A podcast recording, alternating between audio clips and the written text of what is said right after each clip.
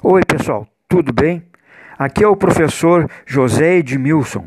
Hoje nós vamos tratar de um tema de sociologia, formas de exercício do poder. As formas de exercício do poder. Quando um governante, no exercício de sua função, estabelece normas, regras sociais que devem ser cumpridas por todos, também se configura uma relação de poder. Por exemplo, a decisão de um prefeito sobre os locais onde é permitido o estacionamento de automóveis interfere na conduta dos motoristas. A demarcação de vagas, especialmente destinadas a idosos e a portadores de necessidades específicas, da mesma forma indica a regulamentação do espaço público no caso, visando a atender às demandas de um grupo social definido. O respeito a essas vagas especiais depende da aceitação social de que aquele direito deve ser reconhecido. As relações de poder estão disseminadas por toda a sociedade. Como vimos, né, estão presentes nas relações mais simples entre os indivíduos e nas mais complexas, em uma empresa, uma cidade ou um país. Tem em comum o fato de serem meios de influenciar a conduta, o comportamento alheio. Uh, as leis de trânsito né, são exemplos de relação de poder e de definição de usos de espaços públicos. São numerosas as formas de exercício de poder. São numerosas essas formas de exercício de poder. Podemos destacar três predominantes: o exercício do poder econômico é o primeiro, o poder ideológico é o segundo e o poder político é o terceiro. O primeiro, né, o poder econômico, se baseia na posse de bens materiais, como os meios de produção, o poder do patrão sobre o empregado.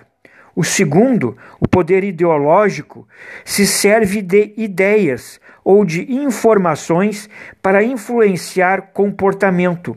O poder dos meios de comunicação sobre as pessoas, o poder ideológico. Os meios de comunicação eh, se serve de ideias e de informações. O último, que é o poder político, né? Uh, o poder político uh, se vale de instrumentos e de técnicas para influenciar a conduta alheia. O poder de convencimento de partidos e candidatos sobre os eleitores durante um pleito político, por exemplo. Uh, vamos falar um pouquinho aqui do poder econômico.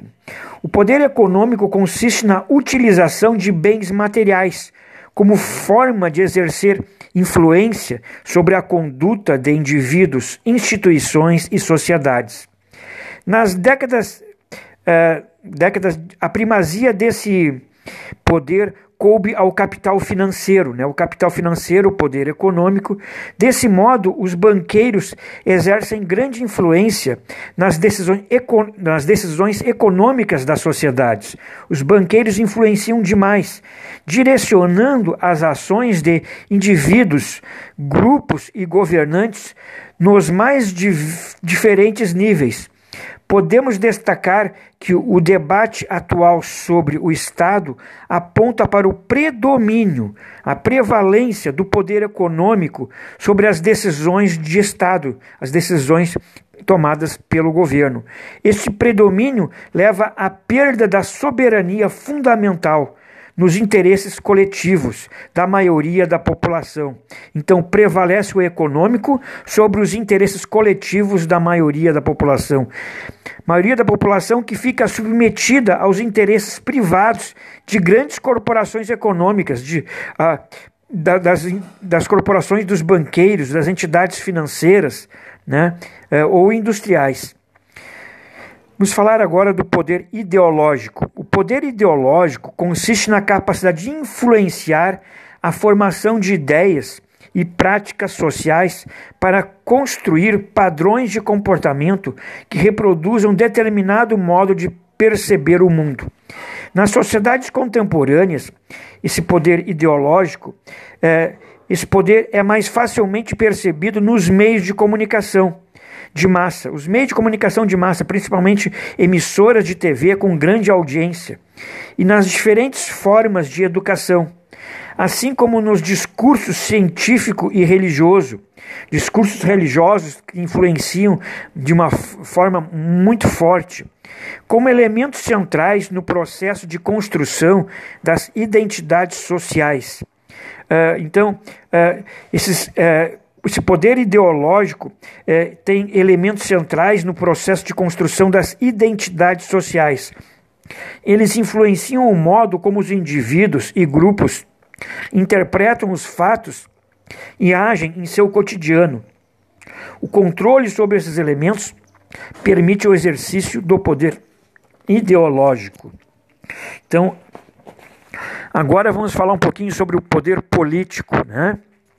O poder político se refere à possibilidade de uso da força né? A força, a polícia civil, a polícia, a brigada militar, a polícia federal e as, as forças armadas, né? Então, o poder político se refere ao, à possibilidade do uso da força como último recurso para imposição da vontade sobre determinada coletividade. Não se baseia somente na coação física, mas na produção de consenso acerca dos instrumentos que devem ser utilizados para impor essa vontade. Né? Os instrumentos como Polícia Civil, Brigada Militar, Polícia Federal, eh, Forças Armadas e assim por diante. De acordo com o filósofo italiano Norberto Bobbio, eh, Bobbio o monopólio legítimo desses instrumentos constitui o poder político, ou seja, o consenso social de que aquele que detém o poder político pode fazer valer a sua vontade. Aquele que detém o poder político pode fazer valer a sua vontade sobre a coletividade em determinadas condições sociais e históricas pré-estabelecidas. Então vamos falar um pouquinho deste filósofo italiano, Noberto Bobbio, né, professor universitário italiano, que eh, concluiu o curso de Direito na Universidade de Turim em 1931 e se engajou no movimento de resistência que combateu o fascismo. Então ele escreve combatendo o fascismo.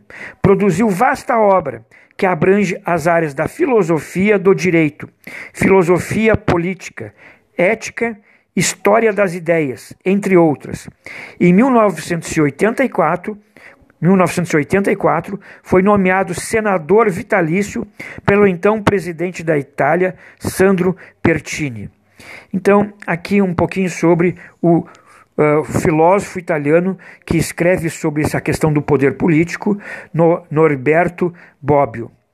Pessoal, muito obrigado pela atenção de vocês. Uh, por hoje era só. Uh, um abraço e boa saúde para todos.